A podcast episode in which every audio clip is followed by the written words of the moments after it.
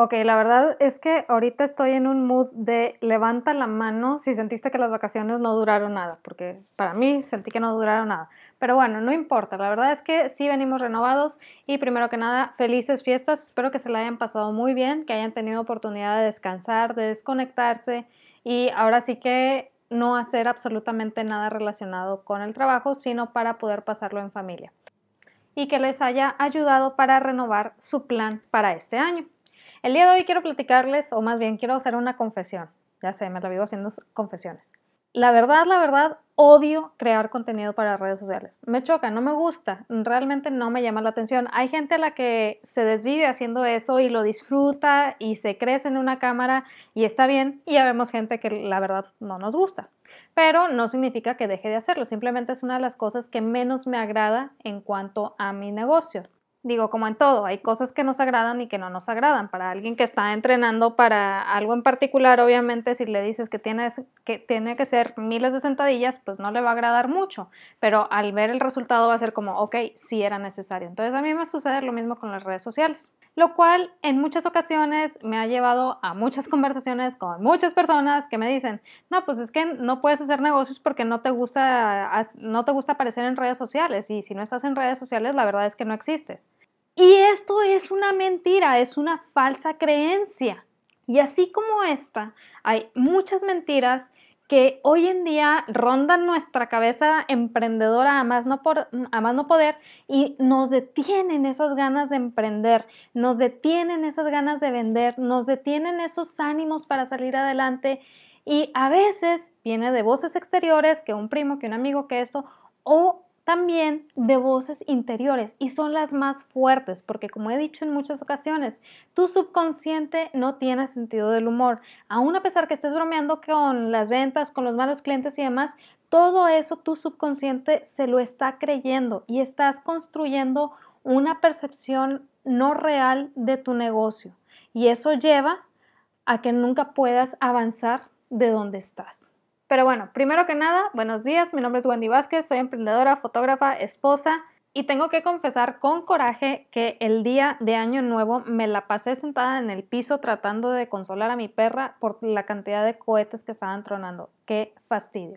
Pero bueno, el día de hoy quiero que platiquemos de este tema, de estas mentiras que son más comunes de lo que nos gustaría aceptar y que están deteniendo nuestro emprendimiento de una manera que no nos estamos dando cuenta. Yo sé que mucha gente va a decir, ay Wendy, la verdad es que lo que dices del subconsciente y todo eso no tiene relevancia. Sí la tiene. Es una realidad que no estamos viendo o que no queremos ver, pero que se va impregnando cada vez más y más y más. Si nosotros a nuestro yo, a nuestro cerebro, le estamos diciendo que los clientes son difíciles, que las ventas están bajas y que la economía está súper mal y que el producto no sirve, aun a pesar de que tú ya lo probaste y sabes que sirve, todo eso nuestra cabecita se lo empieza a creer y lo vamos reflejando a la hora de querer construir nuestro mensaje de venta. Y acordémonos, el mensaje de venta es la manera en cómo vamos a llamar la atención de nuestro prospecto de cliente ideal. Entonces, si estamos reflejando esas mentiras, si estamos reflejando esas creencias de pues que nada está funcionando, el cliente no nos va a creer. Por mucho que tus palabras digan que el producto está padrísimo, que vale la pena y demás, el cliente no nos va a creer. Entonces, tenemos que estar conscientes que para poder desarrollar un mejor mensaje de venta es necesario saber conocer estas mentiras y ver de qué manera podemos darles la vuelta para poder mejorar nuestra comunicación con nuestro prospecto de cliente ideal. Y antes de que me digas de, ay, suena todo como que mucho humo, vamos a ver las mentiras y luego ya me platicas tu opinión. Mentira número uno, pensar que no tenemos nada para ofrecer. Esta mentira es muy común en gente que se ha enfocado en el producto o servicio antes que cualquier otra cosa. Es decir, gente que ha dicho, ay, es que... Eh, Veo que ahorita se está dando mucho decoraciones con globos, entonces voy a ofrecer decoraciones con globos. No significa que el producto esté malo, pero te estás enfocando en lo que no te debes de enfocar. ¿Qué sucede aquí? Que empezamos a decir, te ofrezco decoraciones con globos, te ofrezco decoraciones con globos y nos topamos con el típico cliente que quiere descuento, con la amiga que dice que, que si lo haces gratis te va a dar promoción en sus redes sociales con 20 seguidores, etcétera, etcétera, etcétera. Y ahí empezamos a pensar, pues realmente no tengo nada para ofrecer porque este producto o servicio como que es muy común y ya todo el mundo lo vio, etcétera, etcétera. Y dejamos de creer en lo que estamos haciendo. También se da mucho en la cuestión de redes de mercadeo, es decir, estás en una red de mercadeo, probaste el producto, el servicio y ves que vale muchísimo la pena. Estoy hablando de productos de redes de mercadeo que sí ofrecen resultados reales, pero bueno, el punto es, nosotros ya lo probamos, estamos enamorados del producto o servicio, pero lo empezamos a ofrecer y otra vez vamos a ese punto en donde la gente pues no está convencida, obviamente, en donde le empiezan a poner muchos peros, en donde no quieren pagar y decimos, pues no, no hay nada nuevo para ofrecer, pues a lo mejor a mí me funciona, pero a otras personas no les va a funcionar. Esta mentira es tan grande que se impregna nuestro cerebro como un moho y se empieza a esparcir por todos lados. Entonces, sucede que llegamos al punto de decir no tenemos nada para ofrecer. Y aquí el detalle es que estamos viendo que ese producto o servicio hay otros que lo están vendiendo casi que a granel, que están realmente teniendo mucho éxito, pero nosotros no lo podemos ofrecer, no lo podemos mover y esa mentira nos lleva a pensar que hay algo mal con nosotros, que somos nosotros, por ejemplo, si yo, Wendy, quiero vender tal producto o servicio y veo que no se mueve, aún a pesar que para fulanita sí se le está moviendo, llego a pensar que lo malo es yo, que Wendy es lo que está mal en esa nomenclatura. Esa mentira llega a pegarnos en el autoestima, porque yo digo, yo Wendy no tengo nada para ofrecer, nada para atraer sobre este producto o servicio. Y esta mentira la verdad es que hunde muchísimo a las personas. Yo me acuerdo, creo que ya les he platicado miles de, miles de veces en miles de episodios, que yo antes estaba en una red de mercadeo de maquillaje, muy buen producto, la verdad, no tengo nada en contra de ese producto, era de muy buena calidad, bueno, es la red de mercadeo todavía existe, yo ya no estoy con ellos, pero yo no me maquillaba, yo no sabía maquillarme, ni siquiera sabía que se tenía que aprender a maquillar, ni siquiera sabía que tenía que aprender a cómo poner esto y la sombra y todo eso. Pues no sabía nada de eso. ¿De qué manera podía ofrecer yo algo para atraer a mi prospecto de cliente ideal? De ninguna manera, porque yo no sabía nada. Entonces yo decía, pues no tengo nada para ofrecer. Veo que a la persona que me inscribió le está yendo súper bien, pero a mí no. Entonces el problema soy yo. Y así me la pasé muchos años pensando, yo soy el problema, yo soy el problema, yo soy el problema. ¿Y qué genera esto? Que en emprendimientos posteriores traigas tan arraigada esa idea de yo soy el problema que impida que avances en otras cosas, aun a pesar que ya sean productos o servicios con los que tengas como un poquito más de soltura o que tengas un poco más de conocimiento. Por eso es bien importante identificar si traes esta mentira arraigada de pensar que no tienes nada para ofrecer. Te invito a que primero vivas a la luz en, tu pensamiento y digas, ah caray, me he repetido tanto esto que ya me creí esta mentira. Y segundo, lo que te va a ayudar a lograr destruir esta mentira en tu cabeza es entender primero que tienes que ayudarle a la persona a alcanzar un resultado y después enamorarte de, el resultado que pueden llegar a obtener. Por ejemplo, en ese tiempo que yo estaba en esa red de mercadeo de maquillaje, si yo hubiera tenido la intención que tengo hoy en día de aprender a maquillarme, de aprender a arreglarme y todo eso, creo que me hubiera ido muy diferente, aun a pesar de que mi conocimiento fuera, pues no nulo, pero muy, muy bajo. Sí me habría ido diferente. ¿Por qué? Porque habría mejorado mi mensaje de venta, habría mejorado mi manera de atraer a mi prospecto, habría mejorado el interés que yo mostraba en esos resultados a alcanzar. A la hora de ofrecer eh, el producto que sustituía a un manicure, pues la verdad hubiera ayudado mucho el que yo tuviera esta mentalidad de hoy en día porque habría hablado con más emoción, habría hablado con más, siendo más genuina y la gente se habría dado cuenta. El problema era que pues yo estaba tratando de vender ese producto nada más para ganar dinero, que no está mal ganar dinero, pero si es tu único objetivo y no crees en tu producto o servicio o te crees la mentira de que no tienes nada para ofrecer, la gente lo nota y como en la cuestión de relación de pareja, la gente huye de las personas que están desesperadas. Es decir, si tú estás desesperada buscando novio buscando novia, pues te vas a dar cuenta que hay mucha gente que te huye. ¿Por qué? La gente huele la, huele la desesperación, es una manera de decirlo. Es igual cuando estás queriendo empujar tu producto o servicio pensando nada más en el dinero y no pensando en resultados, ni pensando en tu prospecto de cliente ideal, ni pensando en nada más. Cuando tú comienzas a orientar tu pensamiento en resultados, cliente ideal, en lo que le vas a ayudar a alcanzar, vas a encontrar lo más importante que es tu diferenciador es decir, aquello que te va a ayudar a salir de ese océano rojo en donde todo el mundo está ofreciendo lo mismo y la gente va a dejar de ver el precio para voltear a ver los resultados que le vas a ayudar a obtener y esa es tu ventaja. Entonces, no te creas esa mentira, no pienses que no tienes nada para ofrecer, simplemente empieza a buscar qué resultados vas a ayudarle a tu prospecto de cliente ideal a alcanzar y parte de ahí para encontrar tu diferenciador. Vas a ver cómo cambia tu mensaje a la hora de vender. Mentira número dos, tengo que hacer lo mismo que está haciendo todo el mundo. Ay, la verdad es que esta es una muy, muy interesante porque miles de veces he platicado con gente que dice, ay, es que quiero empezar a hacer esto y veo que todo el mundo está haciendo esto, entonces tengo que hacer esto que está haciendo todo el mundo para poder lograr tener éxito. Ay. Aquí tenemos que ser honestos con nosotros mismos. La verdad es que no todo el mundo sabe lo que está haciendo.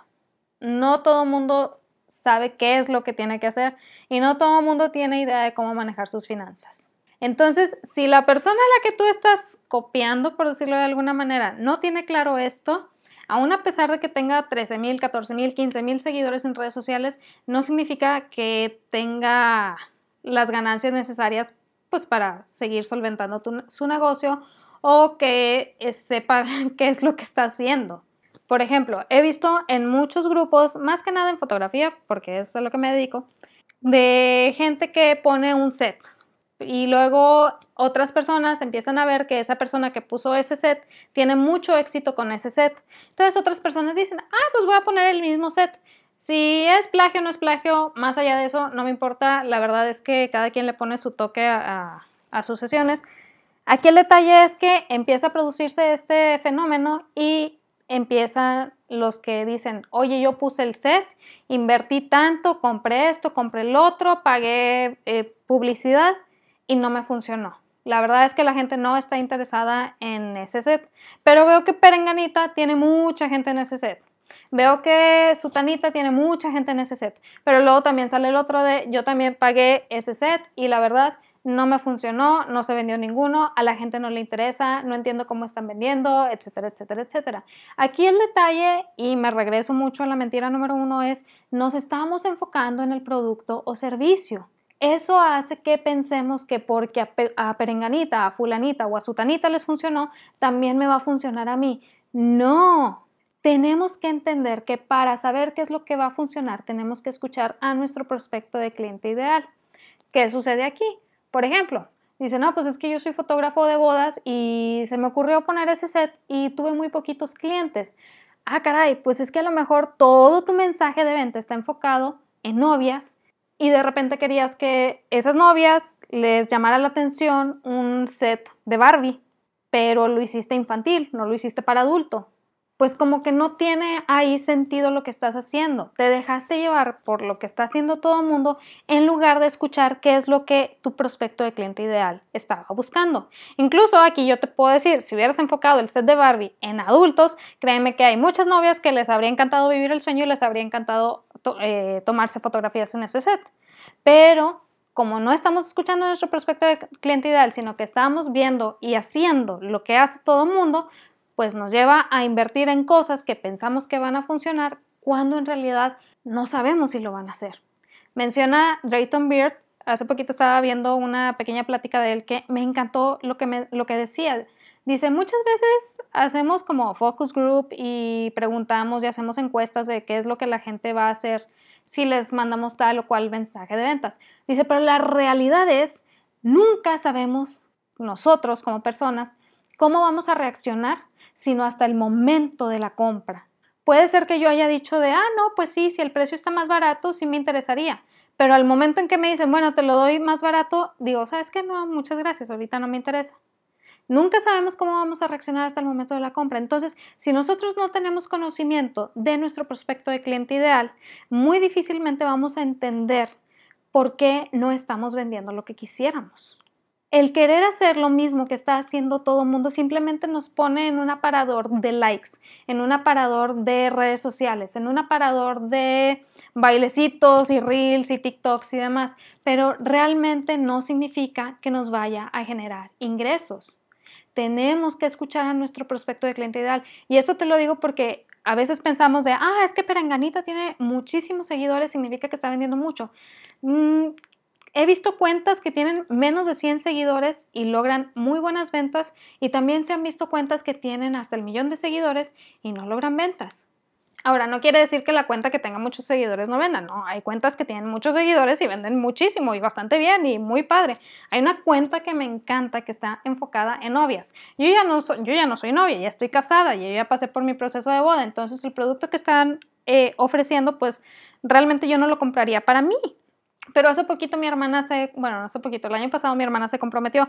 El año pasado yo todavía no conocía esa cuenta. Si la hubiera conocido, les habría comprado el producto para mi hermana porque era perfecto, el producto es perfecto y la cuenta está tan bien enfocada, conoce tan bien a su prospecto de cliente ideal que lo mantiene constantemente queriendo actualizaciones en esa cuenta.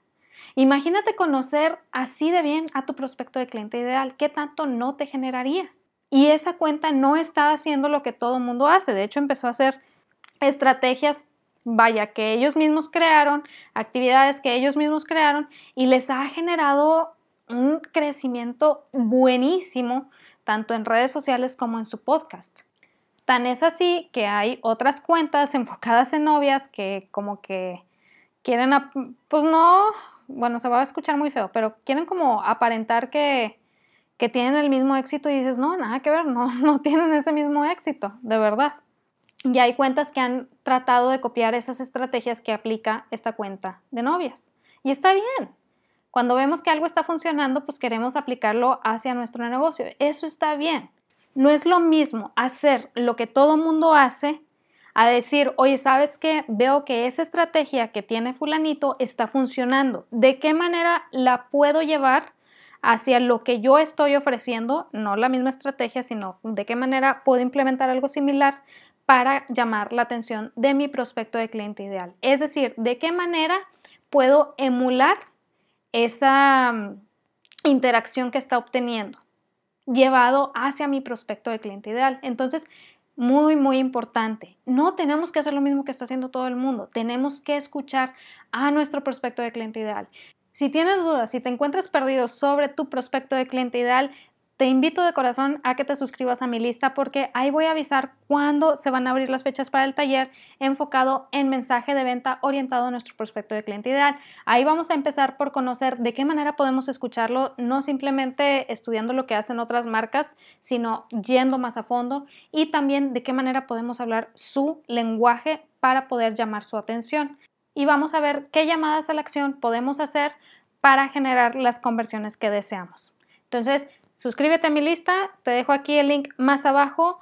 Créeme, va a ser muy, muy importante que empieces a escuchar a tu prospecto de cliente ideal, que lo empieces a conocer y de esa manera puedas ofrecerle lo que necesita basado en tu producto o servicio. Y por último, mentira número 3.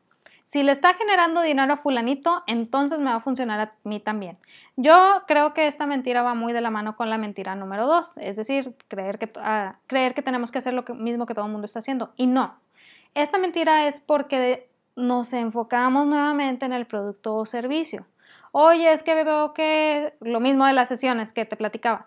Es que veo que su tanita tuvo mucho éxito en sus sesiones así, así, así. Y yo las ofrecí y pues nadie le llamó la atención. Tenemos que entender, el producto o servicio no es el todo, no es suficiente, es un medio para alcanzar un resultado, es un medio para sanar un punto de dolor, para alejar a nuestro prospecto de cliente ideal del dolor y acercarlo al placer. Cuando nosotros tenemos muy clara esa meta, nuestro producto o servicio se convierte en ese medio. Y ya dejamos de vender puramente características. Y yendo de la mano con lo que platicábamos en la mentira número uno es, decimos, el producto no funcionó. Ok, sí entiendo, hay productos que de plano no funcionan. Realmente, si has visto la serie de Shark Tank, te vas a dar cuenta que hay productos que dices, agray, ah, ¿what? Como que esto no tiene mucho sentido, esto no es necesario hacer todo lo que está haciendo esa gente para, para obtener esta solución, a lo mejor están caminando de más, a lo mejor estaría más fácil, etcétera, etcétera, etcétera. Es decir, sí hay muchas fallas alrededor del producto o servicio, pero también es una realidad que el producto funciona, que el producto es algo bueno, que el producto es algo que sí se puede vender. Es más, puede ser incluso algo que tú ya probaste y hayas obtenido buenísimos resultados, pero si no se está moviendo con lo que estamos haciendo, la realidad es, y es una triste realidad que tenemos que aceptar también, es, pues a lo mejor el factor que no está funcionando es uno mismo. Yo no estoy logrando darlo a conocer. Y yo sé que es una realidad súper dolorosa, de verdad, cuando me ha tocado toparme con esta situación, eh, vaya, en mi emprendimiento, la verdad es que es bien difícil y cuesta aceptarlo un chorro, de verdad que uno dice, ay, pues es que ya estoy cansado de estar duro y dale y nadie me está contestando o no estoy obteniendo resultados. Y me pasaba muchísimo antes de estudiar todo lo que era el proceso de venta. De hecho, cuando hice mi primer lanzamiento que me generó ingresos, la verdad yo ya traía un poquito establecido de, bueno, si algo está fallando, entonces eh, tengo que analizar el proceso de venta, no es meramente el producto. ¿Qué es lo que hacía? Y es lo que te invito a hacer. Primero que nada, establece tu estrategia. Si dices, apenas estoy empezando y quiero vender, bueno, ponte una meta de ventas. No, pues que quiero vender tanto para tal fecha. ¿Ok? Ahora sí, establece qué resultado vas a ayudarle a alcanzar a las personas. Ya que tengas eso, en cuánto tiempo vas a ayudarles a alcanzarlo. Esto es muy importante porque es parte de las características del producto, pero cuando tú hablas en un tiempo determinado, la gente siente todavía más confianza. Y por último, ¿cuál va a ser mi proceso de venta? En ese eh, caso que yo les platicaba de ese lanzamiento, yo quise hacerlo todo lo más automatizado posible para no estar eh, pues contestando correos ni nada a, a, altas horas de la noche o muy temprano en la madrugada. Quería ver cómo funcionaba todo automatizado. ¿Qué sucedió? Creé mi página de venta, creé la página de pago, creé el siguiente o sea, fui creando la serie de pasos para que mi prospecto de cliente ideal siguiera el caminito y yo nada más ir viendo lo que se generaba en ventas. Resulta que empecé a, ver los análisis de lo que había creado y veía, por ejemplo, pues que mucha gente se metía a la página de venta, a donde estaba mi mensaje de venta, le daba clic hacia la página de pago, pero no hacían el pago. ¿Qué quiere decir esto? Que a lo mejor sí estaban convencidos de hacer la compra, pero algo en mi página de pago les estaba impidiendo hacer esa compra. Entonces, ya me meto a investigar otros métodos de pago, trato de actualizar ahí, que genera que se hagan más ventas. Entonces, ya veo que ese tráfico que se estaba deteniendo en la página de pago, pues ya no se detiene tanto ahí. O sea, es decir, más o menos tengo un grado de conversión de X porcentaje, que es como el promedio. Luego veo que de la página de pago los iba a mandar a descargar un archivo que era para el evento, pero la mayoría de la gente no pasa por ese archivo. Yo, ah, caray, ¿qué está pasando aquí? Resulta que en la página de pago me había equivocado, no había puesto bien el link o no lo había puesto, más bien no había puesto la instrucción clara, entonces la gente no sabía que tenía que ir a la otra página para descargar el archivo que iban a necesitar para, eh, para el taller. Entonces, tengo que corregir eso. Pero cuando ya traes esa mentalidad de no es el producto, sino a lo mejor es algo dentro del proceso, a lo, a lo mejor es algo que yo estoy haciendo, a lo mejor es algo que yo estoy diciendo, ya te pones en un estado de analizar cuál es tu proceso, qué es lo que estás haciendo y en qué momento se está deteniendo la gente. Y cuando empiezas a analizar eso, empiezas a resolver o apagar fuegos. No me gusta esta, esta expresión porque no es apagar fuegos, pero empiezas como a ir resolviendo esa serie de problemas y te das cuenta que el producto es bueno, el resultado que va a obtener la gente es bueno. Simplemente tenemos que aprender a hacerle lo más fácil del mundo a nuestro prospecto el adquirir nuestro producto o servicio. Y ahí es donde la mayoría de la gente batallamos. porque queremos estar presentes en todo, queremos contestar nosotros todo. ¿Y qué genera esto? Más tiempo invertido tanto del cliente como de nosotros en ese proceso que a lo mejor pudo haber sido algo más sencillo. Entonces, antes de pensar que el producto no funciona o el servicio, dependiendo de lo que estés ofreciendo, te invito a que revises si tu proceso está generando complicaciones para la compra. Si dices, oye, ¿sabes qué? Revisa el proceso, está todo muy bien, está todo muy fácil. De hecho, hay gente que cuando lo quiere súper automatizado le manda a sus amigos el proceso de compra, digo, les reembolsa el dinero, obviamente, pero les manda el proceso de compra nada más para analizar qué tan fácil es lograr esa venta. Y ya eh, le, dicen de que, oye, no, pues batalla aquí, aquí no supe a dónde ir, aquí, bla, bla, bla. Obviamente esto es un poquito más en la logística, pero es para que vayamos entendiendo. Entonces, si dices, oye, ¿sabes qué? Ya revisé eso, el proceso está súper sencillo, pero aún así la gente no está comprando. Bueno, ¿a quién te estás dirigiendo? ¿Realmente le estás hablando a tu prospecto de cliente ideal? ¿Realmente escuchaste y entendiste y estás solucionando eh, algún punto de dolor de tu prospecto de cliente ideal o les estás ayudando a alcanzar algún resultado? Si me dices, sí, sabes que sí estoy buscando eso, entonces ya vemos qué es lo que le está faltando al producto. A lo mejor está viendo que la relación precio-producto no es la ideal y ahí es donde te diría, hay que mejorar nuestro producto pero muchas veces nos vamos de primera instancia a decir el producto no funciona.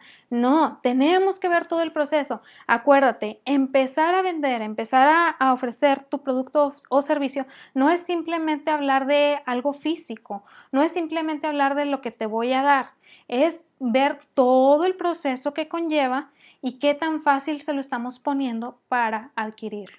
Así que, en resumen, mentira número uno que nos está deteniendo pensar que no tenemos nada para ofrecer. Mentira número dos, tengo que hacer lo mismo que está haciendo todo el mundo. Y mentira número tres, si le está generando dinero a fulanito, entonces me va a funcionar también a mí.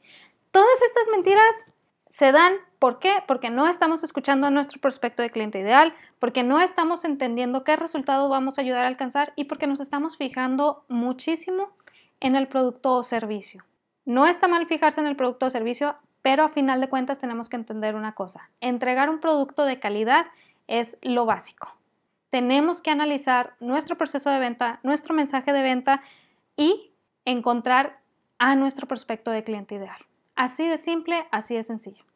Espero que te haya funcionado lo que platicamos el día de hoy. Recuerda, si estás batallando con conocer a tu prospecto de cliente ideal, no lo dudes más, suscríbete a mi lista. Ahí les voy a avisar cuando abra el taller para conocer, entender y poder hablarle a tu prospecto de cliente ideal y de esta manera también crear llamadas a la acción que lo muevan hacia la conversión que tú deseas, que en este caso obviamente es la venta de algún producto o servicio. Te dejo el link aquí más abajo para que te puedas suscribir. También comparto cosas ahí que no comparto en ningún otro lado. Si conoces a alguien que le pueda servir este episodio, no lo dudes, mándaselo por favor. Nunca sabes de qué manera puedes ayudar a otra persona a través de eso. Y sobre todo, recuerda que en ti está el potencial para construir algo extraordinario, pero de nada sirve que yo te lo diga si no te la crees tú primero. Créetela, vívelo, haz lo tuyo y nos vemos el siguiente martes. Bye.